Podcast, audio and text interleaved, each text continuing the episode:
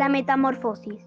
Una noche cálida de verano en un barrio muy pequeño, Aarón y Leo, dos vecinos del mismo lugar, se reunieron en la plaza para ir a comprar al almacén. En el trayecto, uno de los chicos se quiebra la pierna. Leo corre por ayuda, pero cuando regresa en lugar de su amigo, se encuentra a un perro con la pata lastimada igual que aquel. Leo, asombrado por la confusa situación, miró para todos lados, pero Aarón no aparecía. Tomó al perro y caminó hacia la casa de su amigo. Lo atendió la madre de Aarón que estaba con lágrimas en sus ojos y para no preocuparla le preguntó si estaba Aarón para salir a jugar. Ella le contestó que lamentablemente su pequeño niño había fallecido la noche anterior. Leo, totalmente sorprendido y con muchas ganas de llorar, se fue con la enorme tristeza y con el perrito lastimado a su casa para poder cuidarlo.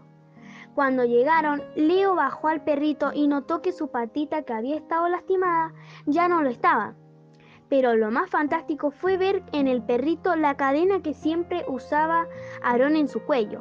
Lo miró y en sus ojos encontró la respuesta.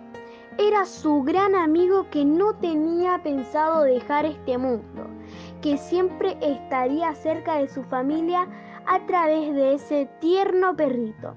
Esta historia nos hace entender que los seres queridos que alguna vez tuvieron que dejarnos siempre seguirán estando junto a nosotros.